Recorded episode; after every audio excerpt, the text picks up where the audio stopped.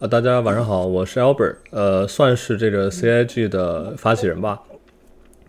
呃，我们从今年四月份开始，然后成立了这个 Chinese in Groups 的这个 community，之后呢，我们就一直在做一些活动，呃，有之前做过一些求职的 bootcamp 和和 webinar，然后呢，呃，我们歇了一段时间，没有怎么说，没有去做那种特别大的活动，因为我们想停下来。听一下大家对加入 CIG 的一个诉求，所以前段时间我们做了一些 focus group，然后从 focus group 上我们得到了一些 feedback，然后感觉大家可能比较想有一些就是比较 routine，然后同时比较 casual 的活动，这也是为什么我们今天呃是就是 CIG 活动改版之后的第一期吧，叫周六夜话，是我们从这周六开始，然后之后每周六都会有的一个活动，呃。这周的活呃活动主题是周六夜话，然后下一周的周六会是 AMA，就是 Ask Me Anything，然后如此循环往复，就是一一一呃一周夜话，一周 AMA，我们这样交替着来。嗯，对，然后呃再次欢欢迎大家今天晚上来参加我们这周六夜话。反正我想提前说一下，就是我们这个呢形式就会参照 Clubhouse，大家有想就是 chime in 的直接举手，然后我们就可以加进来。嗯，我可以再做一下自我介绍，就是我是我的名字叫 Albert，然后我现在在 Exola 工作，我们公司主要是做 B to B，呃方面的这个 self publishing 还有 monetization 一方面的工作，呃，然后我们今天一共有四位嘉宾，就是现在有已经有三位，我让他们分别做一下自我介绍吧。呃，陈世，要不你先来？好的，谢谢。呃，今天很高兴能够参加这个呃周六夜话第一期啊。然后我叫陈世，啊，我现在呢是在北美的一家独立游戏工作室，叫 Butterscotch Shenanigans，啊，一个六个人的团队在呃北美。然后我们的主要作品是呃《崩溃大陆》，是二零一六年发售的，然后当时在 PC 和移动端发布，然后后来呢也上过主机。然后上一部作品的话呢是二零就是去年啊发发布的，叫《崩溃制造》。是比较像马里奥制造的这样一款二 D 平台的呃二 D 平台，然后以 U G C 内容为主的游戏。然后很高兴今天可以到这里来和几位一起聊聊。好的，我们欢迎陈氏，然后下一位是李泽阳。呃，大家好，我叫李泽阳，我是那个良物游戏的这个创始人之一和这个 CEO。然后我们公司主要是做这个，应该是偏独立游戏定位的这种移动端游戏吧。就是主要作品包括这个，呃，元气骑士，还有这个战魂鸣人，呃，还有一些其他的这种小小体量一点的游戏。呃，我们主要是在深圳，然后这个，当然我自己也有一些之前在美国这个留学和工作的这个这个背景。啊，然后如果大家后面就是说希望交流啊什么的，就直接在群里加我微信就行，也是实名的。好的，呃，欢迎李呃欢迎李泽阳。对，然后我可以再介绍一下我们 CIG 的这个微信群，就是现在人数已经超过了两百人，所以大家如果想加的话，呃，直接我之后会把我的二维码发在这个群里，发在我们 CIG 里，这样大家想加的话先加一下我，然后之后把大家拉进群里就好了。好的，那我们就话不多说，准备开始。呃，首先呢，我想就是再跟大家简单介绍一下 Chinese in Games。我们是北美首个专注于就是华人游戏从业者的一个职业发展社区。呃，然后呢，大家主要的平台就是有 Discord 和微信群，刚刚也大家提了一下，所以之后我们有什么活动信息也会在上面直接跟大家说。嗯，今天的主题呢是 Publishing，就是游戏发行。呃，大家可能。就是我不确定今天晚上的听众有多少人是已经在游戏行业从业，然后有多少人还是现在是学生，或者是还想进入游戏行业。可能对于玩家来说，游戏发行商和游戏呃呃 developer 这两个东西在玩家眼里可能不会有特别大的区别，而对于从业者来说呢，可能 publishing 会做很多 developer 做不到的一些东西，然后。大概的流程，我可以先跟大家简单说一下，然后如果我有什么说的不对的，也欢迎陈氏和泽阳大哥直接补充。一般的话，就是 developer 是我们说的游戏制造商，他们会负责开发游戏，然后在游戏快比较快进入这个马上要发行阶段的时候，他们就会有些会选择 self publish，呃去自己发行，但有些呢也会找一些发行商来帮他们去做这件事情，因为就是他们会更专业，他们有更多的渠道来做这样的事情。呃，比如说我们去年很火的一款游戏叫 Fall Guys，它最初是一家叫 Meditonic 的一家一家 developer，然后他去找了 Devolver Digital，是北美这边最大的一家 indie 的游戏呃游戏的发行商。呃，这个游戏他们签了之后呢，就是大家应该也都听说过 Fall Guys，就是去年很火的一款游戏。呃，这里就要提到发行商，就是有一个特点是它这个一般会和 developer 签一个地区，就某一个地区的一个独家的呃发行的权利。然后呢，这个 re 呃 revenue cut 一般会是百分之十到百分之二十，但是这个要主要看 deal 不同的 deal。呃，Fall Guys 它的情况是，就是因为它的表现特别特别好，所以呃之后这 Devolver 就是它最初的这个发行商，后来又把这个发行权卖给了另外一家平台，就是大家可能也知道，就之后在今年吧，今年年初卖给了 Epic Games，所以 Epic Games 现在是这个 Fall Guys 的最新的发行商，大概是一个这样的流程。当然，这只是我说的，就是一个一个比较怎么说比较简单的一个发行商和 developer 之间的关系。其实你你我看你刚刚把那个呃话筒 unmute 掉了，你有什么想说的？哦，对，我就说那个 Fall Guys 中文的话应该是翻译叫糖豆人吧，好像是就是糖豆人派对，对，呃，对，今年确实是特别特别火的一款游戏。是的，去年是这个游戏是真的很火。我们上线的时候，我因为我们公司有帮 Fall Guys 去做一些上线，我们当时没有想到这个游戏会这么火。然后哦，是，我还挺想。对，我还挺想知道，就是 Zola 在这个过程当中，就像你说，呃，那个 Devolver 这次是作为他们的 Publisher 嘛？那么 Zola Zola 是呃，在这个当中是参与什么样的一个角色呢？呃，就是其实怎么说，我们公司做的是 B to B，然后我们主要是帮这些 Developer 去 Self Publish，就他们如果选择他们想自己做 Publishing 的话，我们会有给他们一些 tools 让他们来做这些事情。然后包括 developer 也是，就是我们也会和一些 publisher 合作，去帮他们去更好的呃 reach out 一些呃 regional partners。当然，就是今天主要主题也不是关于我，所以说我就先不多说我们公司或者说这个 self publish。之后我们会，就之后我有想说和大家仔细聊一下。但是 publishing，好的好的，嗯，publishing 大概就是这样。然后呃，包括就是不同产品可能它发行的这个不同点，或者它会有不同的 strategy。所以我想听一下李李泽阳和陈氏你们两个对这方面的看法。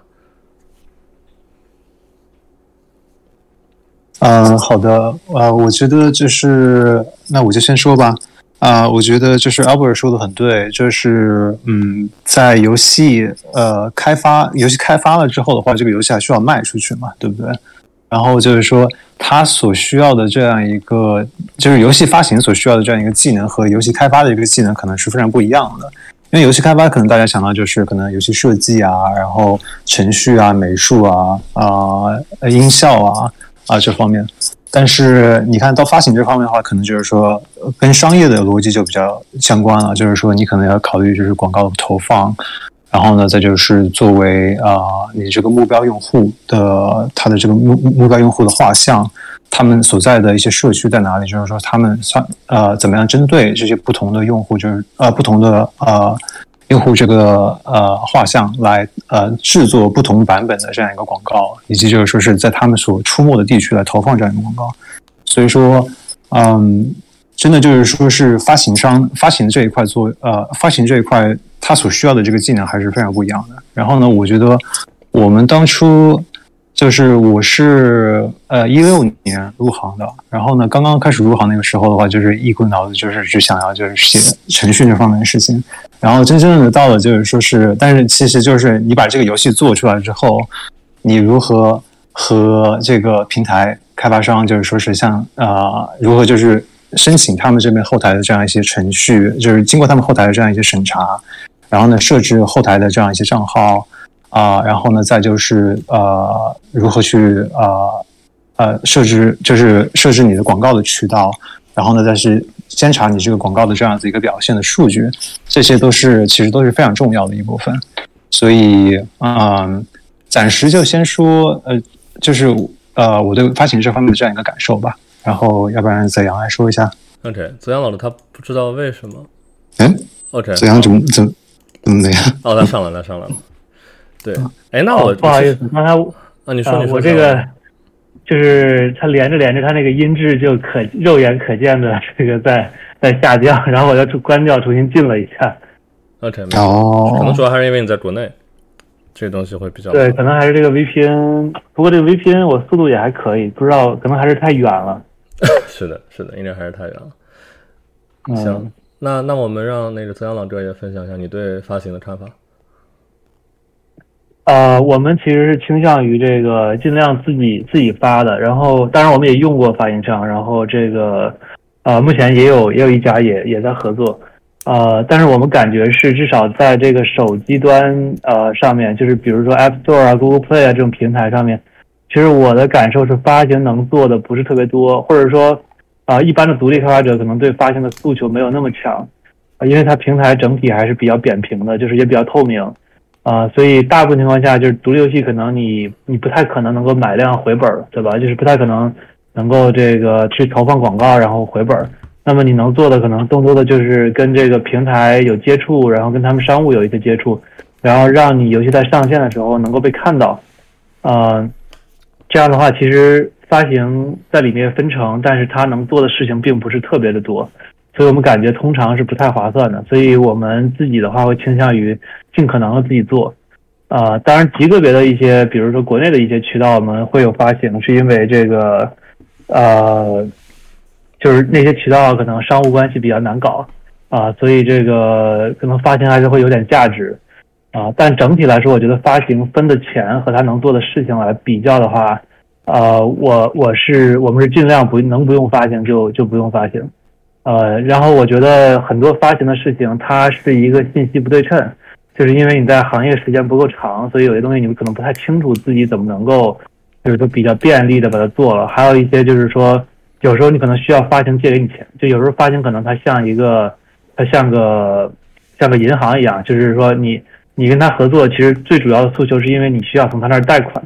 啊，就是就是抽象的贷款，就是说这个这个阶段性的需要从他那儿要点钱过来。啊，很多发行他可能会先给你一笔钱，然后让你把这个事情，比如说可能你快做不下去了，然后给你一笔钱让把这事儿做完，啊，但是他在最终上线的时候，这个拿一个比较大的这个收益，但这种我觉得就跟银行银行差不多了，对吧？只是说银行可能不会给你贷款，但是发行可能可以贷款给你，啊，还有的就是说这个你上线之后需要推广，然后推广需要很大的费用，这种可能更偏向于移动端，可能更偏向于那种需要大量买量的、大量投放的这种这种产品。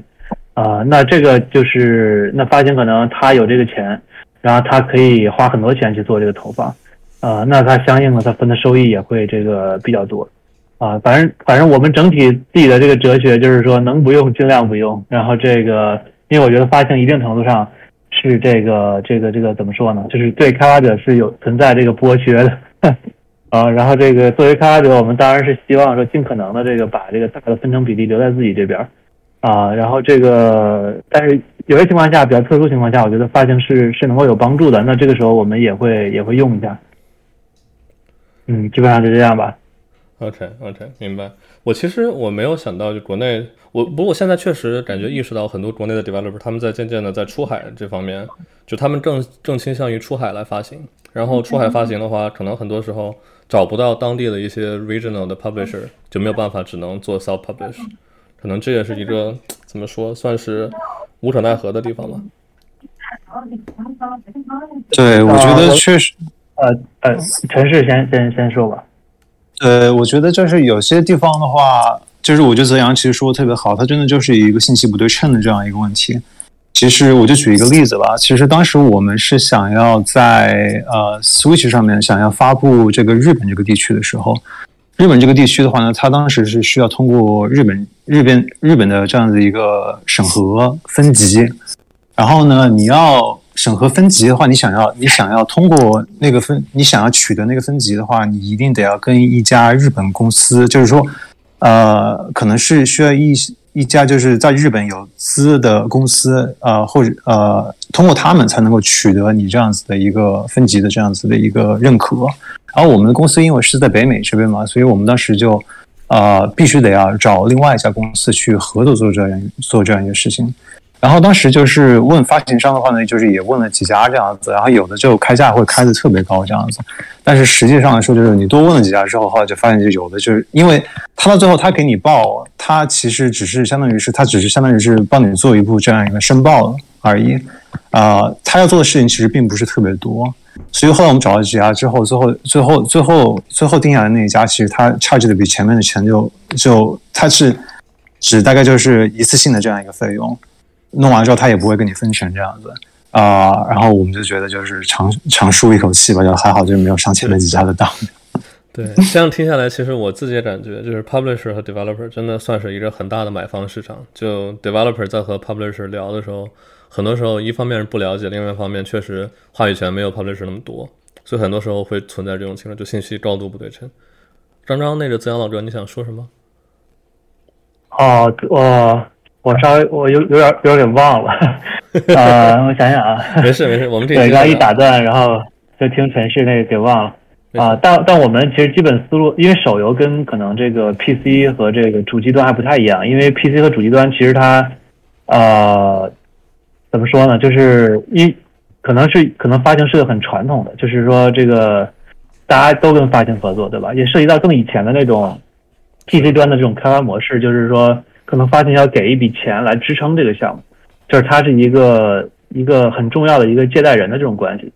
但是在手机上，其实大部分发行它没有那么强的，就是在你游戏开发阶段，它其实没有那么强的角色，嗯它更多的就是一个说这个呃上线之后，哎，快快做完了之后我们再谈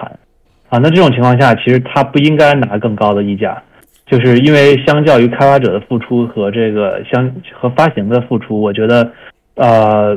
还是开发者付出要多得多。所以我们一直感觉，就是说如果要用发行，也应该就是说我们会去尽可能的这个呃。就是就是减少它的这个这个溢价，然后这个如果说溢价太高，我们根本就不谈了，因为我觉得这个就是就我们从自己的这个这个怎么说呢，就是个人哲学来说，就觉得这个事儿就是对开发者不太尊重，所以我们希望能变成一个 这个市场的一个一部分，就是我就我就 就算我自己弄，我也我也不跟你这个溢价这个这个事情啊。然后这里面还有一个账要算一下，就是说，比如说发行要分你五成或者三成的时候，呃，他一定要帮你多获取百分之五十或者是百分之百分之三十的用户，对吧？不然就是亏的，就是你找发行这件事情本身就是亏的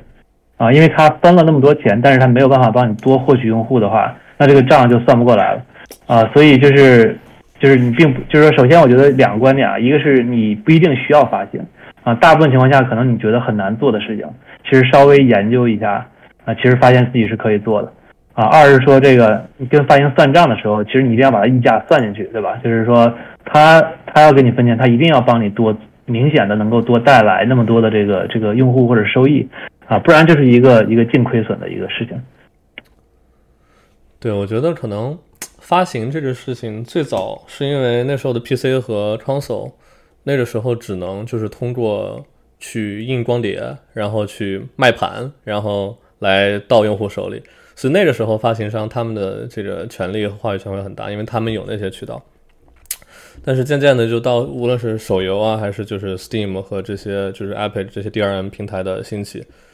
玩家他想玩玩一款游戏，就是比之前容易太多了，不需要再去 Best Buy 或者去什么 Game Shop 去买这个游戏，而他可以直接去 Steam 上下。可能这也是为什么就是发行商渐渐的没有那么不像以前有那么高的话语权了，还而且再加上手游的这方面，都是对，嗯，对，而且现在就是说平台的话，就是作为平台商的话，就是说平台现在也是越来越多的在降低自己的门槛，对发行对这个呃游戏制制作者变得更加的友好。嗯，就是像比如说是 Steam 的话，呃，可能就是二零一六年。呃，一七年那个时候可能还有这样子一个绿光计划，就是你要在上面发发布你的，你作为一个开发者，你想要发布游戏的话，你可能还要先把你这个游戏可能放一些 demo 出来，然后呢，就是说是要有一定数量的 Steam 用户投票给你这个游戏，说，哎，我们想玩这个游戏，然后 Steam 才会愿意，才会就是说批准你可以在我们这个平台上面发行这样一个游戏。但是现在的话，就是说 Steam 可能就是它这个门槛降得非常低啊，你可能每年交一个年费之后，你这个游戏就可以在 Steam 上面发售。啊、我觉得这个的话，就是说是平台的话，他把他把他们这边的门槛降得越来越低之后，那么就像泽阳说的一样，就是说你作为一个游戏开发者，你稍微研究一下这方面的东西，那可能就是说是你自己就可以把这样一个渠道打通。对，是的，呃，然后我想跟跟呃跟大家再重新说一遍，就是我们今天的活动大概的形式会像 Clubhouse 一样，所以有哪位同学想这个发言就直接举手就好了。然后我看到 Steven 陈有这个举手，我先把他拉上来。呃，Steven，我拉你了，你稍微，你等你等你合适的时候你上来就好。对，我们刚刚都提到，就是哦，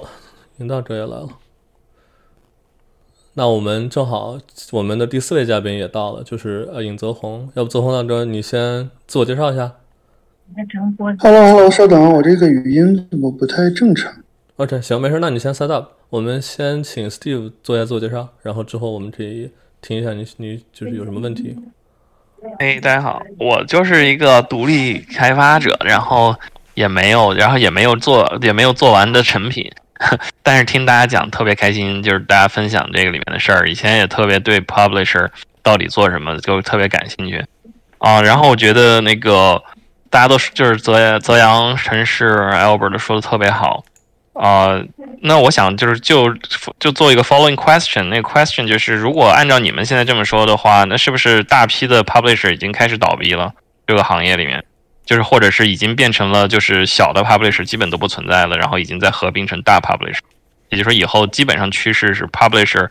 呃，至少就是在手游这这一边是不太不需要了。我个人其实手游，嗯，泽阳大哥你说吧，我因为我对手游其实不是很了解。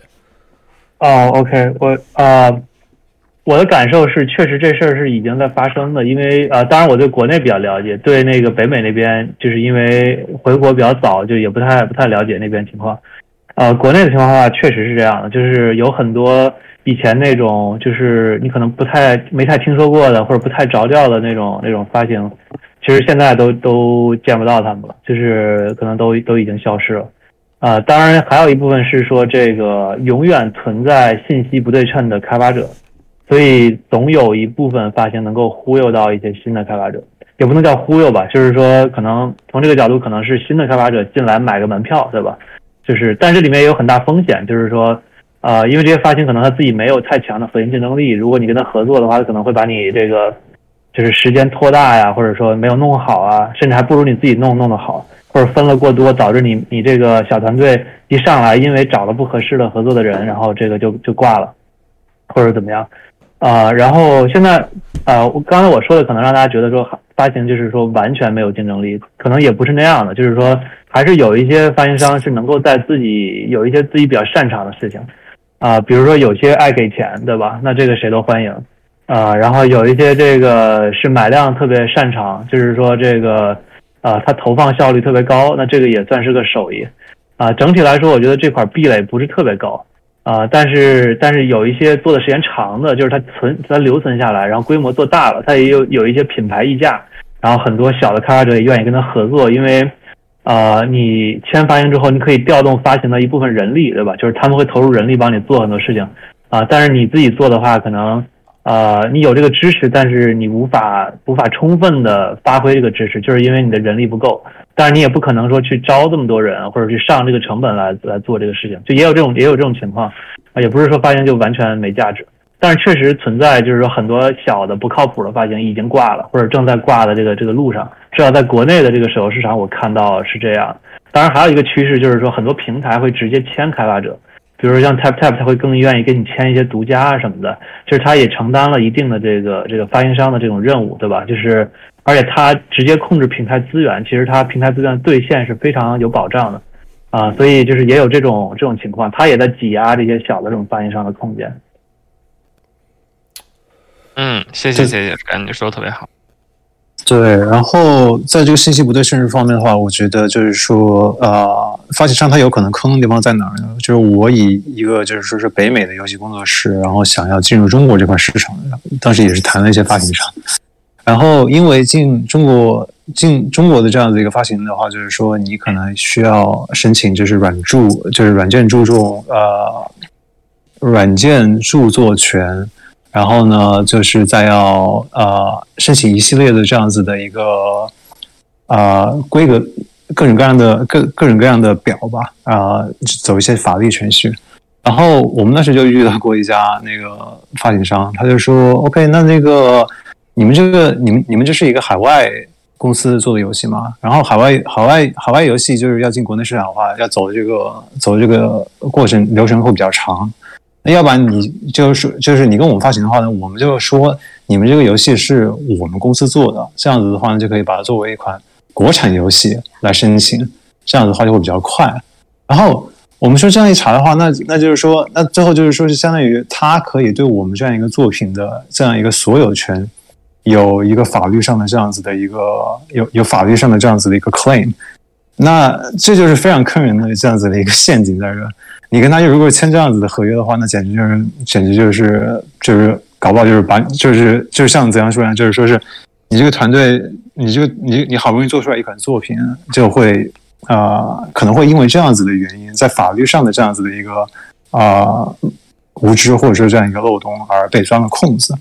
所以我觉得就是说是作为游戏开发者的话，我觉得就是说是不仅就是说是在专业技术方面啊要有很高的要呃要需要需要有人懂，我觉得就是在商业商务和这个法律这方面的话呢，你也要做足够的功课啊，来来避免踩这些雷吧。对我们，哎，这个让我稍稍微补充一下，就是如果你是在国内，比如说你是海外团队，然后在国内发，啊，如果你以一个海外的这个公司的这个名义，其实确实是存在这个，就是国内的这个，他会把你当成这种引进游戏，然后它确实存在审核上的这种潜规则，啊，甚至都不一定是潜规则了，就是它真的就是需要审很长时间，啊，然后确实非常不方便。然后我知道的一些就比较知名独立游戏。啊，弄到国内来，其实都经历了很漫长的一个审核的一个过程，就是比国内本土游戏要要，就是审核时间要长。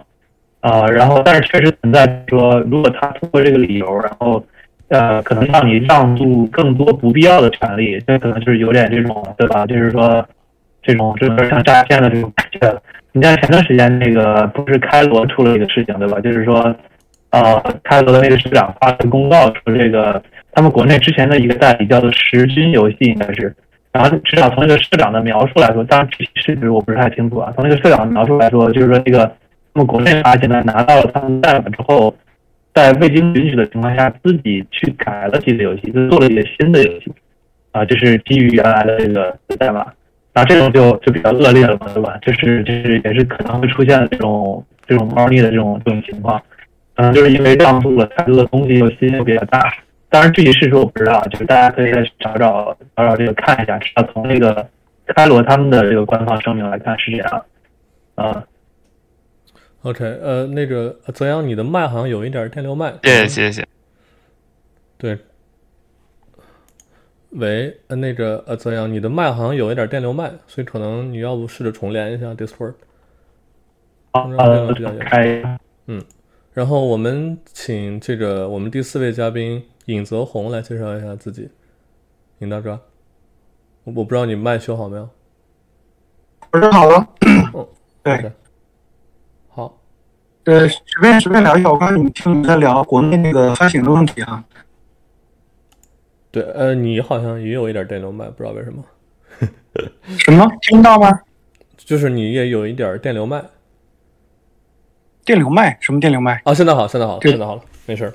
就是有些杂音在里面，对。现在哦，刚才刚才我听你们的声音是有的时候是断续的那种感觉，不知道为什么。嗯，没事，现在好了。OK OK，我听你们聊这个国内发行的问题是吧？嗯，是的。哎，我我以前也有过一段时间国内发行的经验，当时我印象中，呃，版号出来之后，如果你没有资质的话，想上线，呃，想过版过审的话，非非常痛苦，搞不好把团队会拖死。因为周期很长，你不确定性很大，然后但唯一你要最终付出的，其实不只是，呃，所谓的各让出各种权利，可能人家也会想办法给你买断啊，然后拿走很多分成，这是最痛苦的部分。我不知道现在有没有改善，现在分成大概在什么比例，你们知道吗？现在我觉得可能也是一一是看行业，就是看你是 PC 还是 console 或者是手游。另外一方面也是看不同的不同的那个地区吧。美国这边我知道是百分之十到百分之二十，就是比较正常的哦那很很正常了，很正常了。对，对真的是很正常的了。因为我印象中国内发行要扒一层皮的，呃，一般是如果你要拿到呃上线当天的这个各个主流渠道的头版的话，嗯，那你得抱一个大腿，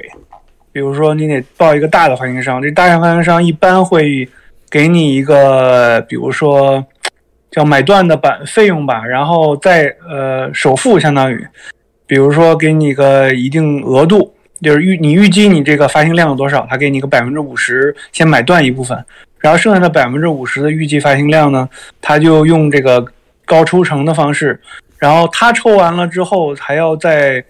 支付渠道还要再抽，层层扒下来之后，团队好像也就剩百分之十到百分之二十了。这是几年前的情况，我印象中，就是版号刚出来那会儿。这是 PC 还是康还是手游？呃，我说的手游，抱歉，我说的都是手游。OK OK，对，我说的都是手游。那那会儿那个这个这个端游还没有独立游戏还没有那么那么火，对，所以当时很多小团队很痛苦，就是自己自己上线吧被版号审死，报别人上线吧，反正也只只能喝点汤。所以后来 Tap Tap 上来之后，这个发行很多人就是都很喜欢 Tap Tap 嘛，那就因为它也不抽成，在很多时候你可以随便上平台，不用强制集成 SDK，工作量也很小。所以就会，这也是 Tap Tap 当年发行起来的一个很大的原因，就是降低了很多开发者的这个开发上线的痛苦。哦，我都不知道 Tap Tap 它连就是抽成都不抽，还是说它是分那个按 revenue 来分？你你就是去，它分几种嘛？它就是说你在它的平台上建社区，呃，发行这些东西，申请开发者，他都不是去要钱的，他不要钱，不强制你要求集成任何 SDK。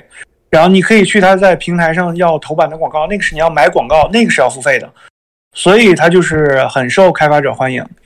然后它另一种模式是你跟他做深度集成那种是集成 SDK，然后他帮你大推的那种，那就是相当于他独家或什么那种模式了。那个是要抽成，但是抽成多少我没有做过，也不是很清楚。对，的，对那个但是我知道手游当时真的是 Tap Tap 就是整个手游行业发行渠道里的一一一道一道光啊，这个就是照亮了所有独立开发者的这个前进的方向，就是终于有活路了这种感觉。OK，哎，那个泽宏大哥，那个你刚才说那个我没听明白的地方，是因为你之前的问题是在版号申请上嘛？那 Tap Tap 能帮他们版号申请吗？呃，如果你独立发行的话，你不走他们那个的话，那就是你自己去申请。但近几年申请好像比刚出版号的时候要好一些。你记得有一阵儿是版号根本不往下下发嘛，就是卡了很久嘛，很多开发者都没有没有资金流动了，那就都解散了嘛。那个时候是最痛苦的。但是 Tap Tap 发行这里面，如果你上那个时候你上 Tap Tap 你没有版号的话，你只能做一些小规模测试，那你不能正规发行，也不能付费。所以就会就基本上很多人饿死。但是比那更痛苦的是，你那个被即使你有版号，你上线要被抽血抽死，就是只能喝个汤，在很多地方，除非你是特别特别强的，就是你大多当时的发行思路是什么呢？如果你能在 Tap Tap 上打出一个漂亮的成绩。这是最好的方式，然后你再拿着那个成绩去找发大的发行商帮你上资源、上广告位，因为你自己肯定没有那个钱，广告位都很贵，都是靠怎么说呢？靠人与人的这个销售之间的这个这个推动。我们当时有几个兄弟公司自己做发行，就是跟什么小米啊、跟百度啊、跟各个渠道的这种。什么什么广告啊，约时间啊，哪天上线啊，就是都是靠喝酒、喝啤酒，然后啊，就是很传统销售那种方式拉关系啊，就是这还是很，嗯，怎么说呢，很传统的那种方式。我当时也理解不了为什么这么痛苦，有有的甚至很恶劣的是到什么程度呢？就是就是你是小小发行商，你的成绩可能之前公测在小渠道上测完之后效果嗖嗖，可能也不算太差啊，人家也要不然也不会帮你做这个事情。在你版在你大大推的头一天晚上，非要找你来玩儿，然后找你来玩儿，然后你要么就是领他去迪厅，就是带他消费嘛。然后有这有很多这种，而且都是大渠道的销售。你不打他打对满意了，那就是你这个发行商的资源，他会找各种理由卡你。然后我们有的朋友真的是后来说，这哥们儿真的是今天实在是不行了，这个东西太多了。就那样情况下，人家也不是说，我也不想不明白啊，就是蹲在蹲在大大街边上喝了一晚上啤酒。嗯哼，我不明白他们 enjoy 什么地方，就是当时发行环境非常恶劣，我觉得。我觉得可能就是那种他就是享受别人有求于他那种感觉。那这听着听着真的很中国特色，我操！就是不但中国特色，就是大家活得很痛苦，很多当时创业的公司都很痛苦，因为最终你如因为大多数游戏不是爆款，可能能养活团队，所以你要资源就会很痛苦。你如果不找这些大腿去跑的话，你自己搞版号把自己饿死；你找他们搞的话，那最终你还是要面对各种各样的各方的压力。所以，嗯，就是说，如果你报一个大的，可能就。卖身给他了，你最终各种抽成下来只拿百分之十，好处是什么呢？他要资源要版位什么的这些事儿都把你隔离开了。OK，你你不用操那个心了。对他们去跟什么小米、大百度、什么九游什么的，就去要要这个要这个当天什么几点到几点的大推的广告位，这都不用你管，他们推。这就是你全签独代的，比如说你跟中手游签，跟那个腾讯签，这都是太省心了。但是他们会也会，这这如果你效果不好的话，比如你数据不好的话，他有可能，比如说腾讯，也就都知道嘛，会雪藏你嘛，对吧？干儿子亲儿子的问题，对，所以所以对独立开发者，这当时 Tap Tap 是什么呢？是首先在没版号的时候是一道光，给独立开发者能够聚集人气。能够有生存空间的这么一个渠道，不收任何费用。然后，当然后来好的游戏，你跟他签独代，他能帮你保岗，搞这个版号的问题，也是很开心的。对，其实对于创业公司和小团队来说，自现金流和这个往往开发到最后上线之前，都是基本快烧干的情况。所以，呃，很难选择，很难选择。有的时候你不得不跟他们选择，是因为你已经到了那个节点上了。是的，是的，我觉得刚刚尹大哥你刚刚说那个，就是我身边也有一些例子，就像你刚刚说那样，是他先找类似于这种，无论是 Kickstarter 也好，还是 Crowdfunding，或者是找一些比较小的 Publisher，他们先去做，然后做出来成绩，比如说去做 Preorder，去做 Early Access，然后成绩好了之后呢，他们就拿这个成绩去找一些比较大的 Publisher，然后通过这样再去把自己的游戏再转卖或者怎么样。这样也是在至少在 PC 和 Console 我知道，就是前段时间有前两年有一个游戏叫 Spell Break，它是类似于就是 RPG 法师版的吃鸡，然后他先走了我们公司，就是先用我们公司的这个 Self Publishing，他去自己先做 Preorder 做 Early Access，然后成绩很好之后，他去找了 Epic，对，然后 Epic 跟他签了独家，就给了很大一笔钱。就可能那笔钱已经把它直接就是它的开发费用直接 cover 掉很大一部分，对，所以这也是一个现在比较流行的一个方式，就先做 Kickstarter，先做 crowdfunding，做出来一个好的成绩之后再去找。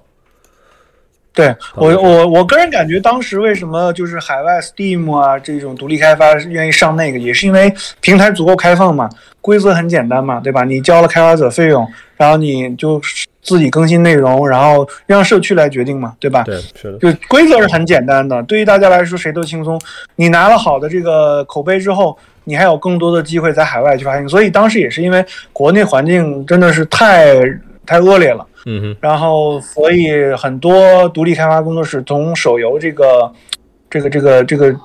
这个热浪之中出来，开始我们来看看 Steam 吧，看看海外吧，就是卷到最后不得不出来，就是为了生存。当时我还知道好多在没有 Steam 的时候，他们宁愿很早的去发行巴西，就是没有人没有人抢这个市场嘛，就是南美很特殊的。然后先把游戏在巴西那边呢滚起来，滚起来之后能到一个呃养活团队的程度，就是它最早的阿尔法比还比阿尔法还早的，比如说呃 Mockup 这种，嗯，就已经是巴西上线了，然后就开始滚雪球 拿巴西哦，然后他把他把现金流滚到自己的这个游戏团队能 cover 到一定程度了，就然后在那个市场里慢慢磨，还有在。我眼中还有在泰国搞这个的，后来就倾向于在海外这种小市场先把自己养活，嗯哼，然后再慢慢的找渠道，然后把游戏打磨好。很多人要经过一两个游戏才能，这个团队如果还在的话，才能够出一个好的游戏。然后再上 Steam 什么的，就是非常需要非常非常多的耐心。已经已经现在其实，你像现在工具 Unity 什么的又易上手啊什么的，所以开发者有很多。然后再加上前几年最一四年左右的时候，呃，一四年前出现的现象是因为整个独立开发者 Unity 的流行之后，大家都觉得。呃，游戏行业很赚钱，进来很多很多人，什么互联网的，什么就是他不喜欢玩游戏，但是他们就是因为来赚钱，很多投资也是因为这个这个这个团队是做游戏的，所以我们投，也不管他们背景是什么。当时就是造就了很多很多独立团队，但是这些独立团队最终都没有活过一四年那一个那一波资本的震荡吧。一四年之后，突然这个游戏投资资本收冷之后。发行和游戏这块都不太好做了，然后到后面就是小独立游戏公司都想找发行，发行嗯没有那么多资源给他们，那就是只能说是挑最好的给。尤其是那几年像王者荣耀起来之后，还有好多就是只能挑最顶尖的游戏，投最多的资源，然后呃回本，所以造成了很多独立游戏公司在发行上没有任何资源可以拿得到，因为大多数游戏都是。很好玩，可能但是不是很大的受众，这是一种，呃，然后他们只能转向 Steam 这种海外发行，所以，呃，找一些小的市场先把自己养活。所以其实海外发行 Steam 也好，这些独立游戏渠道也好，Funding 也好，呃，Kickstarter 什么这都是大家不得不最终选用的一种生存手段。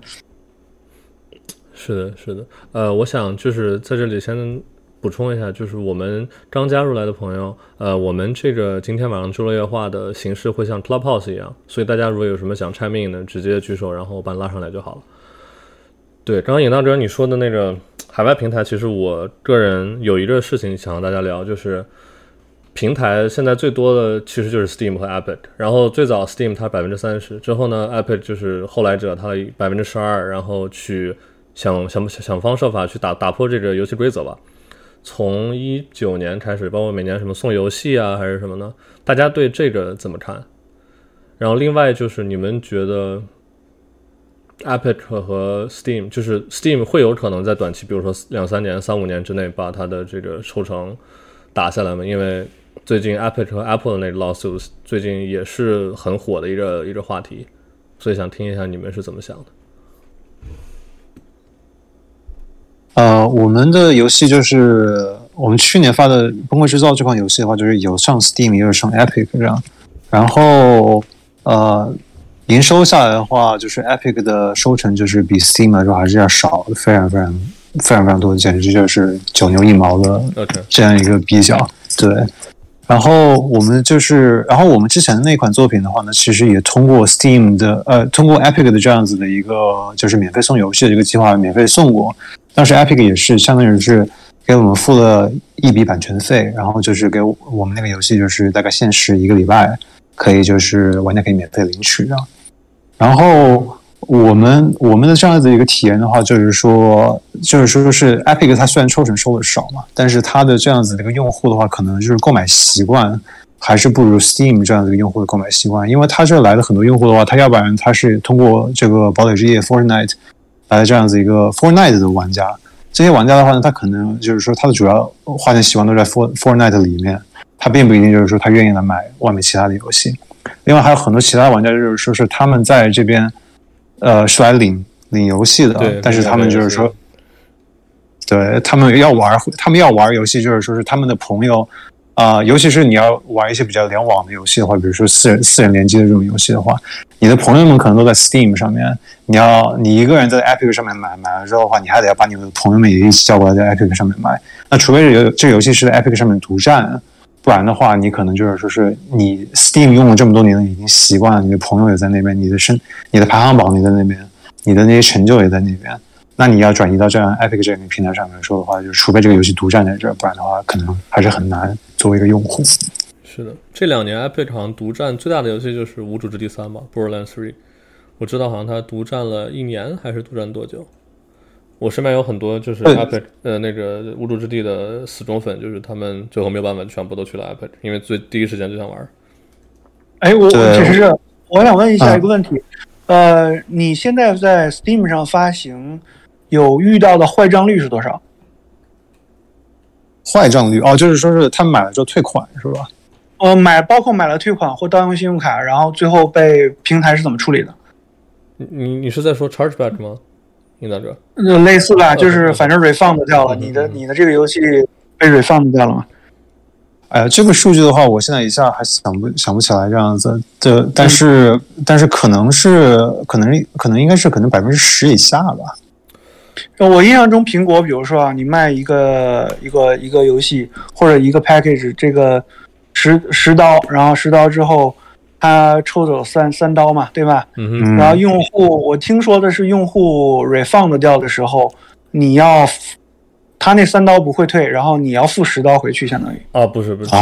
其实是这样的，就是呃，分 refund 和 chargeback 是两种，这两的区别是，就是 refund 是，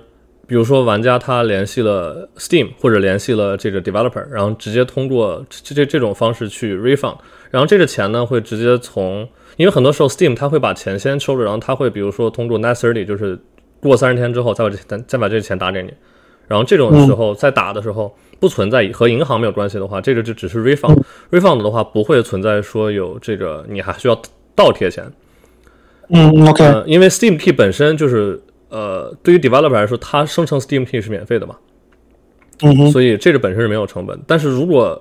有一些用户或者比如说他这个信用卡被盗刷之后，然后他就直接没有他没有找游游戏开发商或者找 Steam，他直接去找了银行。然后去说嗯这个钱不是我刷的，你把这个钱给我打回来。然后这个时候他的 situation 叫做 chargeback。chargeback 的话就是你不光要把钱打回去，你还要付给银行十五刀的这个，就是算算算算是一个罚款。所以这可能就是你刚刚说的那个十刀或者十五刀。美国这边我知道就是行业行业惯例一般是十五刀。嗯，那还不错，其实不算多。为什么我提到这个问题？因为我印象中在国内发行，各个发行商有的时候抽成拉的比较狠，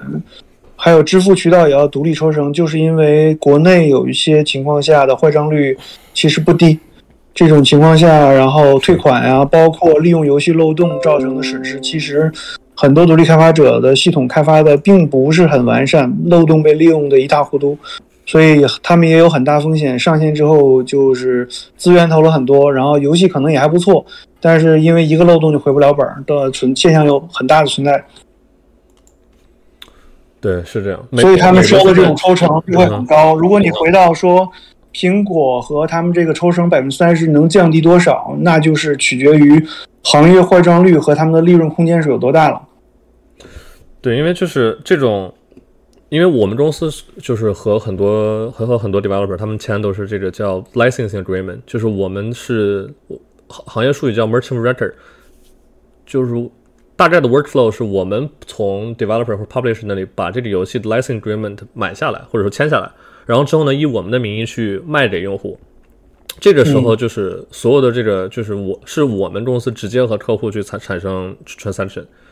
然后之后如果就是有了这个 refund 或者 chargeback，相当于直接 charge 在我们我们名下，然后对 Apple 在 Apple 的 situation 就直接 charge 在 Apple 名下，和这个 developer 没有关系。所以这个时候就是 chargeback 它其实是可以被取消掉，就是你可以去找银行说，就提供一些证据，说比如说这个用户他确实是本人买的，然后确实这个。比如说他买了一个 GamePad 或者买了一个 Virtual Item，已经已经在游戏里用掉了，然后这个时候呢，嗯呃，银行可以选择把这 chargeback 取消掉，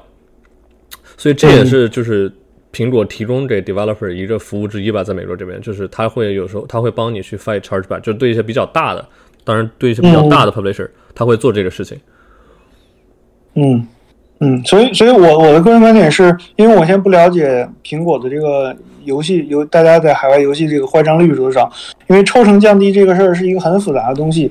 我觉得百分之三十来讲，它能够 cover 你的支付方式，能够 cover 这个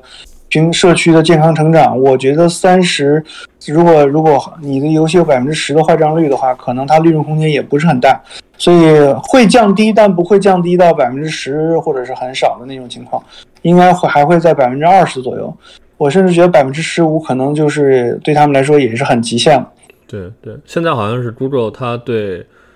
呃，是按 revenue 来分，小一点 developer 是百分之十五的 rev share，对吧？嗯嗯，对，我觉得这个很好了，已经其实。是的，是的。对，然后苹果去年的话也是也出了这样子的一个 program，它就是，呃，它是你好像是要申请这样子，就是说你的这个年收入的话，起码在北美这边的话，你年收入是可能是一百万以下的话，它就会给你，它就它就是它。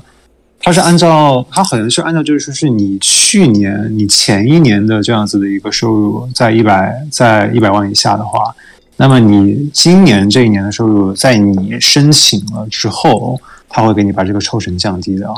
所以就是说，就是说它它不是默认的这样子，像比如说 Epic 这样，你今年默认收就是百分之十十一的呃十几的这样一个抽成，就是苹果的话，它还就是说还要让你多这一道程序的，对，而最后且其实肯定有点不情不有点不情不愿的。对，而且其实这件事儿说白了，就对苹果它的损失没有特别大，是因为就是它定那个标准可能会 cover 百分之九十、百分之八十的 developer，但是他们的 revenue 占苹果，比如说 App Store 它游戏的 revenue 可能只占百分之五、百分之三，而大头全部都是那些比较大的 publisher，那他们还是必须得付百分之三十。嗯，对，哎，阿宝，我有个问题，你们你们不只发行那个手机手游对吧？对我们手游、PC 什么都都发。对，那我的问题是，比如说独立开发者这种，比如手游以前在有 IDFA 的那个追踪的时代，那个追踪的平台有很多嘛，投放效率、广告什么的都好做嘛。其实现在没有 IDFA 的时代马上就要来了嘛，对对吧？那么我其实跟跟你们在做混合推营销的时候一样的，比如说 Steam、Epic，你作为独立开发这种营销的时候，那你比如说 Steam 上人基数就很多，你可能就 Steam 上打一个广告或搞个口碑就可以了。你们还会为 Steam 上的游戏单独从 Facebook 或其他媒体上买量吗？Steam 它其实就是它很怎么说很鸡贼的一点，就是你所有就即使你比如说是在 G2A 或者是在我们那边买的 Game Key，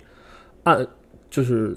你即使玩了这 developer 游戏，你的 email 不会发给这个 developer，所有的用户所有的用用户 information，包括什么 email 啊什么的，全部都只有 Steam 有。这也是为什么就是现在在北美很多的这个手不是 PC 和 console 的一些 developer，他们选择用我们的服务，是因为就是我们会在买 Game Key 的时候就问客户要到他们的 email information，所以因为这个是对、嗯。是对就是无论 developer 反 publisher 都很建立一个 CRM 的，对吧？对这是是对对建立一个 CRM？呃，对，准确的说不是建立一个 CRM，是我们只把这个信息发给 developer，就是这个信息是他们不是不是，比如说不是我们公司，因为现在还有 GDPR 这些东西。嗯嗯，对，是的，嗯对对，然后他们会有这个 email information，然后他们之后，比如说他们做了第二款或者第三款游戏的话，他们就可以拿拿之前这个卖游戏得到的所有的 email，去直接发 email 给之前所有的老玩家，因为其实。呃，之前有统计说百分之七十五还是多少的这个 revenue comes from 就是你之前的 player，如果你是一个系列的话，所以这些人其实是一个就是就是是怎么说是 low hanging fruit，就你直接去找他们，很大程度上他们 conversion rate 会很高。所以，呃所以我听下来就是 Steam 其实已经是没有不让你追踪的了，是吧？对你上面所有的用户，Steam 真的，它就是它把这个 policy 设设设置的很坏是什么？就是你如果是直接从 Steam 上买它的游戏的话，它不会给你任何的 email information。但如果比如说，嗯、对开发者是盲盒，是一个是个黑盒，对对对，就是用户全部到了 Steam 那那里，不是你的用户。嗯但如果你是通过比如说你只能在它上面买买广告。对对，而且就是说实话，你想买也不见得会卖给你，就他只会有那种很大很大的 publisher，他会主动说，哦，这我们给你做一个 feature 或怎么样怎么样怎么样。但是对于比较小的 developer 来说，很难很难。然后同时呢，就我刚刚说，我刚刚说是呃，如果是在 Steam 上买的话，它不会给你 email information。然后如果你是通过我们买的话，这些用户他买了游戏，他不能对这个游戏进行任何的评价。就是这个评价不会计入这个游戏的 rating 里面，这就就 OK，嗯，对。对，他会他他那个用户的评价，他会说是该用户是免费获得此此此对产品，对对，它然后不会计入那个评分里面。哦对，OK，对，哎呦，我觉得你们说的这个就是说是平台不给不给不给开发者这个用户的邮箱这个问题，真的是太太尖锐了，因为因为就是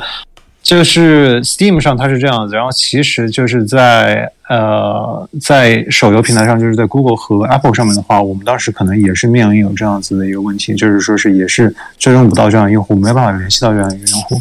所以我们当时也只有就想办法就是曲线救国，怎么办呢？就我们当时发游戏的时候，我们就是做了一个就是跨平台的这样子的一个云存档的这样一个功能，就是说是，比如说是我们在手手机上发发一个游戏，你这个游戏的进度的话，就是你在 iOS 上面玩，就是也你通过我们这个服务就可以啊、给你同步到你的这个安卓的这个手机上面去。那么就是，然后但是这个这个这个服务的话，是我们公司自己维护的，所以说你 sign up 我们这样一个服务的话，就是说得要给我们你的这样一个 email，我们是要通过这样子的一个方式才能够收集到用户的这样一个 email，然后以及到我们在发下一部作品的时候，我们才能够通过这样的方式去联系到之前的用户。对，嗯。但是苹果它其实最近和 Apple 那官司之后，它有在慢慢放开。上上周五吧，上上周五苹果发了，就它改了，它偷偷删掉了它 policy 里面的一条，是现在 developer 可以通过用户自愿输入的 email information 去联系这些用户，把它比如说联系到呃你自己的网页去买游戏，或者说去充钱。之前这是完全对对对对，是的，就是你可以可以跟用户说那个来个 in game 的那个奖励任务，对对吧？做做个调查，给给个 email 什么的，然后给你点游戏的币。是是，然后从通过这种方式把他 email 要要到之后，就可以去呃把他们想办法呃 direct 到你自己的 web shop 或者是怎么样的，这也是上上他周他还算做了件善事啊，我觉得。对，感觉 Apple 和 Apple 这个 lawsuit 之后，各大平台都有一些怎么说，就是慢慢的开始想办法放开了。嗯，一切暴露在阳光下，让大家去审判，是吧？嗯，是，哎，但但是我觉得这还挺有意思的，就是我们刚才讲的，就是说，比如说苹果和谷歌这个平台的话，它的抽成率，它它它对于小开发者的这样一个抽成率，它是在降低，就是你收入是多少以下的话，你的抽成会减少。但是你看 Steam 它的操它操作就很骚了，它是说你的收入过多少多少过多少多少万以后，这样体量之后的话，它给你减少你这样一个抽成。所以这个操作当时出来的时候，我们也觉得也是挺迷的样子，就是因为一个抽成。本身就是对于小开发者来说的话，你多抽一点，其实小开发对于小开对于小开发者来说，就是就是每一分钱都是钱这样子。嗯，啊、然后 Steam 他就说啊，你你相当于你大你是大开发者之后，我们才就是对你这个抽成要少一点。批发，这个然后感觉是因为他们那个动力是不一样的，就是可能 App Store 啊这种地方，它可能比较受益于这种小开发者，但 Steam 如果你让他把 EA 那些什么全部都就是都不上了，那他估计还有点难受吧，我感觉。它是另一种销售模式了。它那种就是说大的 EA、育碧啊，跟 Steam 去谈，人家可以有自己的，也有也有自己的用户群、用户群体发行的。现在比如 UPlay，然后都都做自己平台了。你要想我在你那儿上，因为我有，因为他是大厂商，他握有很多玩家，他有资格去去谈啊，去底下去私私私下去谈啊。但是你小开发者是没有这个私下谈的空间的呀。对于跟 Steam 来讲，你很很弱势啊。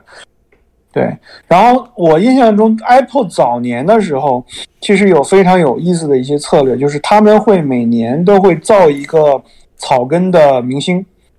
让这个开发者感觉到在苹果社区中总有独立开发者有一天能够变成一个新的明星，一个现象级产品的机会。所以每年他们在销售策略上和推荐上都会精选精推某一些游戏来造一些草根明星出来，然后反而对怎么说呢？对于大的发行商，嗯、有谈的空间的是什么时候给 feature，但是也不会松口，是在这个这个抽成的 discount 上有什么余地。哇，这个这种嗯，有这个感觉。嗯哼，是的，对，这这个是我因为当时跟 Apple 有很多合作，我我印象中就是你即使是大的发行商、大的开发者，也只能跟他去谈的是，呃比如说周四呢我们上一个新游戏，呃几月几号，然后给我们 feature，这个是可谈的。这个质量上，因为大的发行商能够保证这个质量，就是呃精精品度，但是不一定是好玩游戏啊，但是它能保证这个游戏画面的质量，能够保证游戏内容的时间长度，那么它就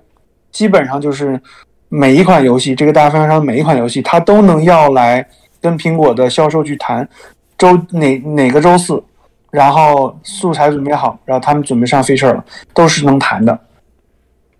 但小开发者就没有，但小开发者只能靠苹果大的这个这个这个叫什么这个这个，哦对，天选之子的这个政策来让造成一种假象，就是我们总能造出这个草根明星的，然后吸引大量的开发者进入它的生态，这是当时他的一个一个战略，这个是也现在也在坚持做这种事情，也会在造这种明星出来。我我的感受是这个呃。就是最近这两年，好像明显会更看重收入一点，就是在在 App Store 上面，因为可能是过了那个特别高速增长，就是那种，也许是过了那个阶段，或者说现在整个公司策略更看重更看重赚钱了。对，我也觉得就是现在平台的话，他们也会觉得，就是他推他推有些游戏，他们他们可他们他们自己推有些游戏也并不一定推得动的，因为就是他们。选的一些游戏的话，就是说，其实我们那款游戏，就是我们去年的不会制造这款游戏，就是说在发布的时候，当时也是和那个 Steam 就是谈谈了好久，就是想要想要啊拿到那个首页的这样子，呃，不是首页，就是那个弹窗的这样一个推荐。然后当时就是，然后当时就是，其实是一九年的时候，当时是我们当时先是上 Early Access 的时候，当时他们就有给过我们这样子的一个。呃，弹窗的这样子的一个位置，但是当时就是，但是当时游戏上线了之后表现并不是很好，所以第二年的时候再去找他的时候的话，就是说是他也觉得就是说，OK，那你这个 Early Access 表现不行，那正式上线的时候的话，我们这个位置也不会再给你了。啊，这个就是，但是其实一六年那个时候，我们我们当时上了这个弹窗的话，那当时那个效果是非常好的。所以我觉得就是说是现在的话，就是像 Steam 弹窗，就是说一六年的时候，它弹窗它弹一个游戏出来，就可能就是说是当天就只推荐一个游戏。然后你现在的话上一个弹窗，你你就是说是他一天推十四个游戏，你很有可能玩家就是说是就看了看了前面第一个，后面的就全部就不看了。所以说这个弹窗的话，就是说是现在的这样一个含金量，就曝光的这样一个含金量也降低了很多。对，感觉 Steam 现在只有首页的，就是一进去之后 feature 那 game 会拿到很多很多 v i s i b i l i t y 其他的弹窗我其实之前我没有了解过，它具体是怎么样弹？啊就 Steam 的话，它就是你就 Steam 每次一开，就是呃，你 Steam 的这个 client 你一打开了之后的话，它就会它就会有一个当日的这样子一个游戏的推荐。我的意思是，就是你怎么样和呃，我怎么样和 Steam 弹弹窗吗？对对对哦，对，一方面的话就是 Steam 的话，它现在有它它有一个 program，它其实它给每个开发者都有一定的这样一个配额，就是说是它可能说我我可以给你保证，就是说是可能四十万四十万的这样子的一个 view，就是啊，我我保证给你弹给就是四十万个用户这样子。但是当年一六年那个时候的话，就是说啊。当时，当时的话，就是我们当时上那款游戏的时候，它就是，他就是相当于就是说是 OK，我们今天这一整天就是说是大概就只有你这一个游戏这样子，所以说当天就是啊，不是是当个周末，当个周末就只有你这一款游戏。那你上的时候就整个周末，所有 Steam 玩家上线的时候，就是说他看到的就是你这款游戏。而且他当时 Steam 那个主页的话，还没有像现在这样子，就是你 Steam 现在 Steam 上线了之后的话，它它最上最上方是有一个 Take Over 嘛，就是说是最上方最上方它是它是它是横幅的这样子很大一块的这样一个板块。一六年那个时候好像还没有这样一个服务，所以当时就弹窗的话，就是那那个弹窗它其实是非常大的这样的一个曝光。OK。嗨，阿伯，阿伯，我得先下了，很高兴跟大家聊，很有意思。我先下了，我有点事儿啊，拜拜。好，好嘞，谢谢子红大哥。嗯，你那这晚安。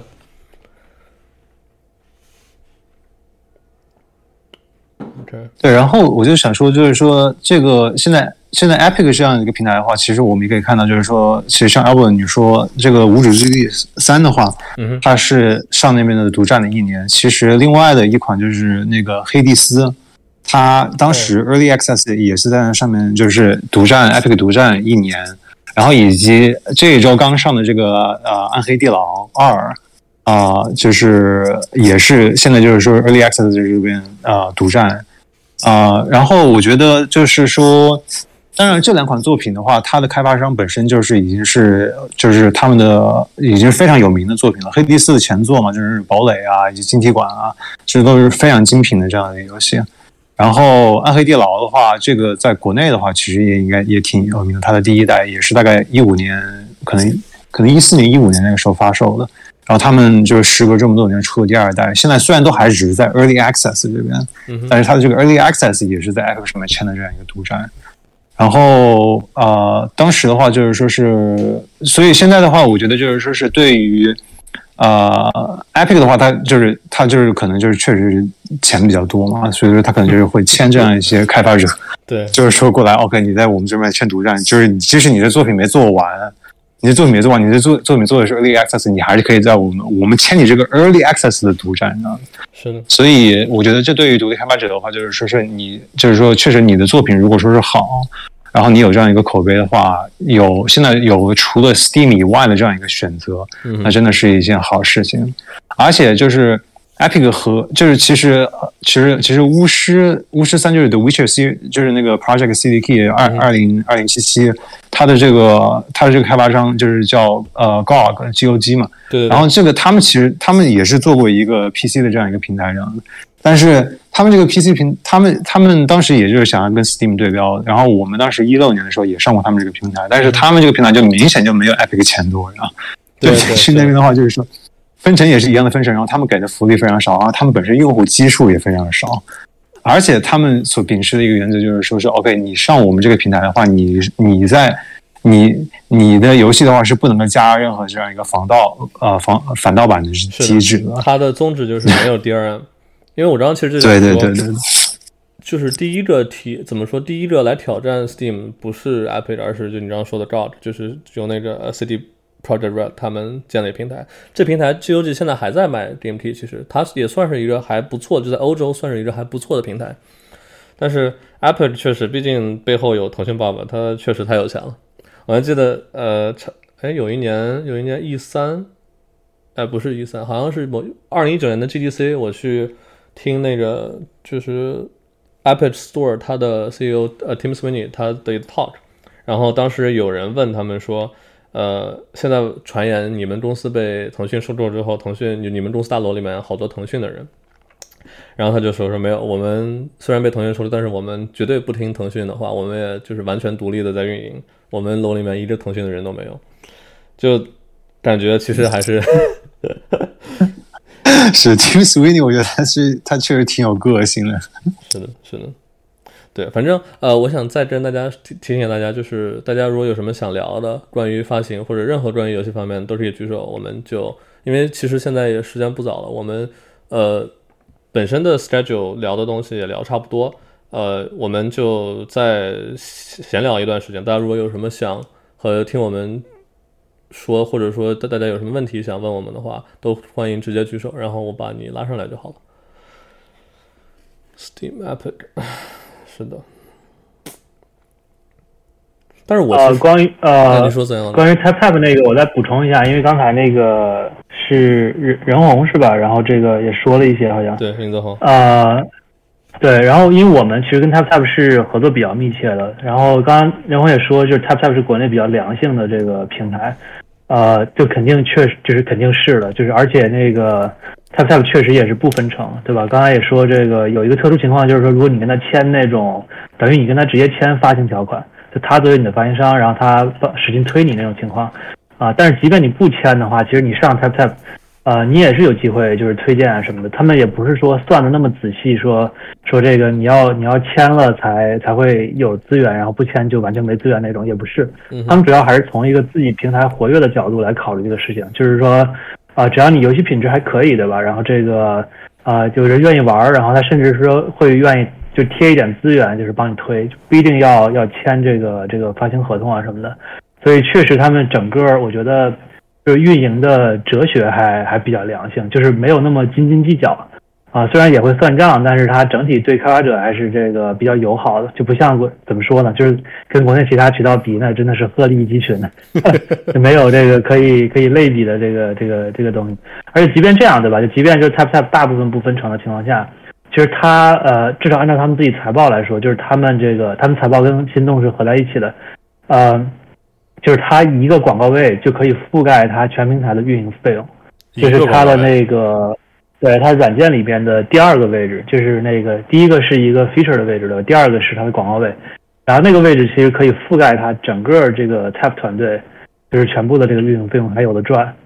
啊，所以就是当然他们现在也也更也加多了一点，所以你从这个角度来说，其实平台的成本没有想象的那么高，是的，就是说如果再回到比如说 Epic 或者是这个 Steam，就是分三十、十五什么的，我觉得分十五其实也是。很合理的，就是这个三十肯定是有的赚，这个肯定是有的赚的。对，这三十明显是非常高溢价了，就是这个作为一个渠道，对吧？就如果你细讲的话，其实 Steam 觉得他做了什么？其实他就是做了个做了个这个这个分发分发软件，做了个社区工具，对，而且那个社区还还挺不好用的，对吧？然后这个对吧？这个产品能力，这个这个跟国内一些互联网公司简直没法比。啊，然后即便这样的话，他就叫抽你百分之三十，那这个操作系统也不是他做的，啊，那这个硬件也不是他做的，他只是做了这上面一层薄薄的一层，然后他就要抽你百分之三十，这个我们觉得明显是挺不合理的，啊，如果有人挑战的话，我觉得是这个举双手双脚赞成。虽然我 Epic 用的确实少，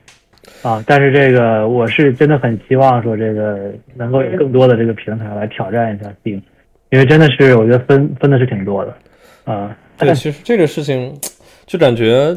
对这件事情的看法，从从业者到玩家是蛮不一样的。因为我好像我之前有大概看一下国内的一些论坛，就是国内玩家们对 Epic 的这个态度都不是很好，就觉得好像就觉得说这个平台不怎么样，好像是因为锁区还是什么，具体我也不太清楚。如果有清楚的朋友可以举手跟我们大家讲一下。但反正我当时看到，我还觉得。对于其实对于游戏开发者来说，有一个怎么说后后来的人来挑战 Steam 的这种 monopoly，真的是很受欢迎的一件事情。对对，其实我印象好像 iPad 最开始那个价格还没有没有做到国区 Steam 这么便宜，但是现在好像看是差不多了。还有就是 Epic 它本身其实不是一个开放平台嘛，对吧？有很多游戏是是那个那个上不了的，还有它软件上也有一些这个体验问题，包括现在连这个评论都看不到。也没有这个工坊啊什么的，这个帽子这些东西，我觉得可能这些都有影响。对，但确实我也是比较意外，就是说，哎，会玩家可能会普遍的会觉得说，Epic 这个就不是那种，就是不是那种什么假道欢迎那种感觉，我就已经已经比较意外了，因为我觉得有一个人过来来打这个价格，应该还是就总是一件好事情。对，我确实也比较意外，就是玩家这个反应。是的。而且就是有一个竞争的话，每年的这些 sales 什么的，应该也会有更更大的力度。对，确实，而且就是我觉得就是说是我们，就是说我觉得就是说对于其他独立独立开发者的话，我觉得就是说是以一个开发者的角度的话，就是你有选择更多的话，总是一件好事情啊。啊，就是其实我之前跟子阳也聊过，就是我们的游戏在发行的时候的话，因为我们是在多平台上发行，然后。我们是在 Xbox 和 Switch，然后再就是手游平台和那个呃 Steam 和 Epic 上面，就是当时是大概六个平台同同同日发布这样。哦。然后当时就是说，当时就是当时我们我们的一个策略就是说是 OK，我们先从一家那边争取到这样一个首页的推荐，或者说是这个编辑位的推荐这样子，然后我们再以这样子的一个，再以这再以这样的一个消息去和其他的平台谈，就说哎，你看。就是就是这就是 A 平台已经给了我们这样一个位置，你们是不是也要考虑给我们这样一个位置？哎，这对，因为对啊，因为确实就是说是就是说是你作为一个就是说是像像你说一个买方市场卖方市场这样一个问题嘛。如果说是大就是说如果说是是 Steam Steam 它是这一家独大，就大家都没有选择的话，那确实就是你作为一个独立，你作为一个游戏工作室，你跟你能跟他谈价谈的这个呃筹码非常低这样子。但是当你有一个选择的时候，你可以跟他说 OK 五。人家这个平台对我的选择更好的话，那他那这个时候就有更多的这样一个谈的余地。哎，那你们当时上六平台，他们支持那个 crossplay 吗？呃，就唯一不支持的就是索尼这样的，呃，那索尼，所以索尼我们后来也没有上这样。但是其他的平台的话，就是说是像 Switch、像 Switch、Switch 和 Xbox 的话，它都是不阻止你呃跨平台的这样子的一个啊、对。对，因为我对好像我也听说过，说索尼对这个 crossplay 的态度比较比较消极，比较就是爱保护自己的用户。他不想对就是说起来是爱别的，嗯，对，说起来是爱保护嘛，这样子。对他们那个，他们他们他们的霸王，他们的条款就就更加霸王了，这样子就是就就打打官司那段时间，因为就是法院就是说是一定要出席证据嘛，就是他有些他有些他有些内部的这样一个文件要公开嘛。当时就有谈到，就是说是 OK，你就是当时可能有一个条款，就是说是 OK，你这个游戏如果同时在在呃呃索尼和呃 PS 和 Xbox 上面发布的话，你在你在其他你在其他平台上面这样一个用户呃的这样一个数量的话，你可能要抽一部分钱要返还给索尼上面，相当于是你在 Xbox 上面很离谱。对，这个就非常非常的离谱这样子。然后，呃，对，所以这，所以，所以就是说是，所以就是 Xbox，所以就是这事儿，这事儿我觉得就真的是 Epic 做的棒，然后他跟 他跟他跟 Apple 打官司，然后把索尼给爆出来。对，这个哎，那你们当时 Xbox 和那个 PlayStation 的 key 是就是需要花钱去提前 generate 吗？还是说他们会给你免费的 key？因为像 Steam 的话，就是所有 developer 它可以免费生成无限无限质量的 key，无限数量的 key，但我不确定。索尼那边，索尼那边我我们后来没有没有继续做下去，因为后来没有谈拢。但是 Xbox 的话，这边 key 的话也是可以啊。呃你要是如果说是想要自己卖的话，好像是你要自己卖的话，应该是不行的。但是你如果说是想要给玩家，就是说是、嗯，playtest 呃，对 playtest，它现在有一些有它让你 run 这种 close alpha、close beta 还是很方便的。然后这这些 key 是免费的，但是如果你想卖的话，OK。对对对对。那 Switch 呢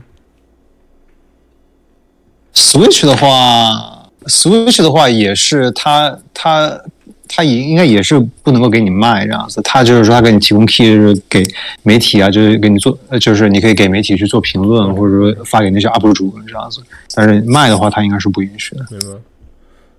我身边就是我们之前有一些客户，他们有拿 Switch 和这个 PlayStation 包括 Xbox 的 P 来卖，但可能他们属于那种特别大的 publisher，然后所以就是他们可以和这些平台去真的聊这种 deal，然后他们的做法就是先把 lo- loyalty 付给他，就是每一个 key 要交百分之三十的这个钱，相当于他先从那个 key 把那个 key 从 Steam 从索尼和微软那边买来，然后之后再卖给玩家。然后多多余的省着他们自己的、他们自己的 revenue，所以是这样。哦，感觉这些平台真的是，对啊，我觉得每个平台就是也对啊，就是，然后然后再谈到就是说是关于这个不同公司这样一个基因的问题了，就是说是谈到 Epic 的话，我觉得我觉得就是你刚才说那一点，我觉得特有意思，就是说是就开发者们可能就是说对于 Epic 的对于 Epic 的感觉。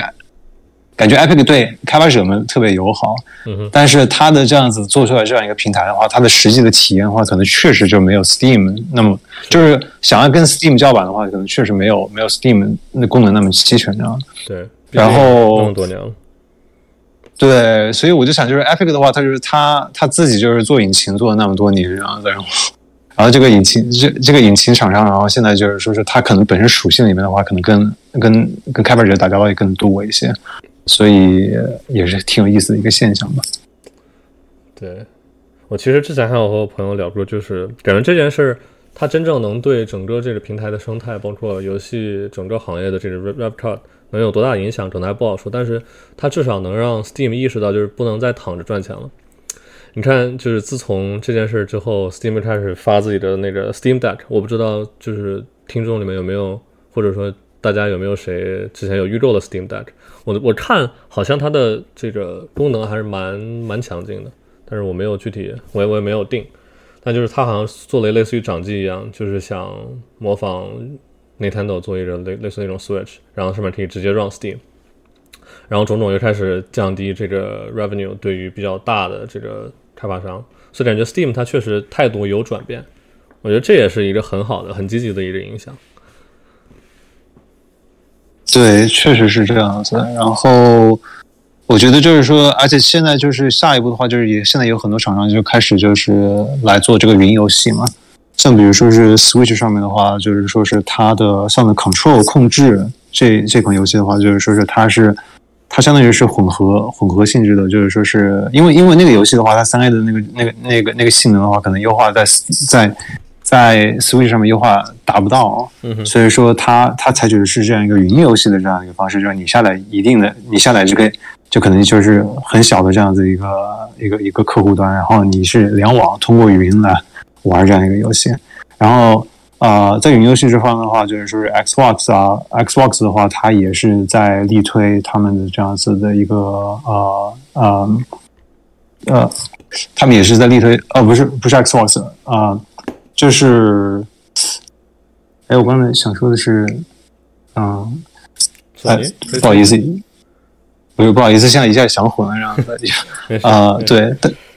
对，但是呃，但是就比如说 Xbox 的话，就是哦，就是说不同平台的话，就是他们现在也确实是在拓展不同的这样子的一个业务方式吧。就是说，像比如说 Xbox 的话，它出的这个 Xbox Game Pass，就是它的这样一个包月服务的话，现在就是说在玩家里面也有很多的，也通通过这样子就是吸收吸收到很多玩家，因为他打的是这样子一个评价的这样一个策略嘛，就是说你给我定，就是你每个月就是可能订阅这样一个服务，你就可以免费玩很多款的游戏。是的，而且 Xbox 很高。对对对因为它本身对他的第一方工作室，他也买了很多第一方工作室，然后他通过这样的一个独家的这样一个方式来吸引用户。嗯，所以未来的话，我觉得也是对于开发者来说的话，就是说是有有有各种各样的这种不同的商业模式的话，就是对于开发者来说选择也会更多。其实说到底的话，就是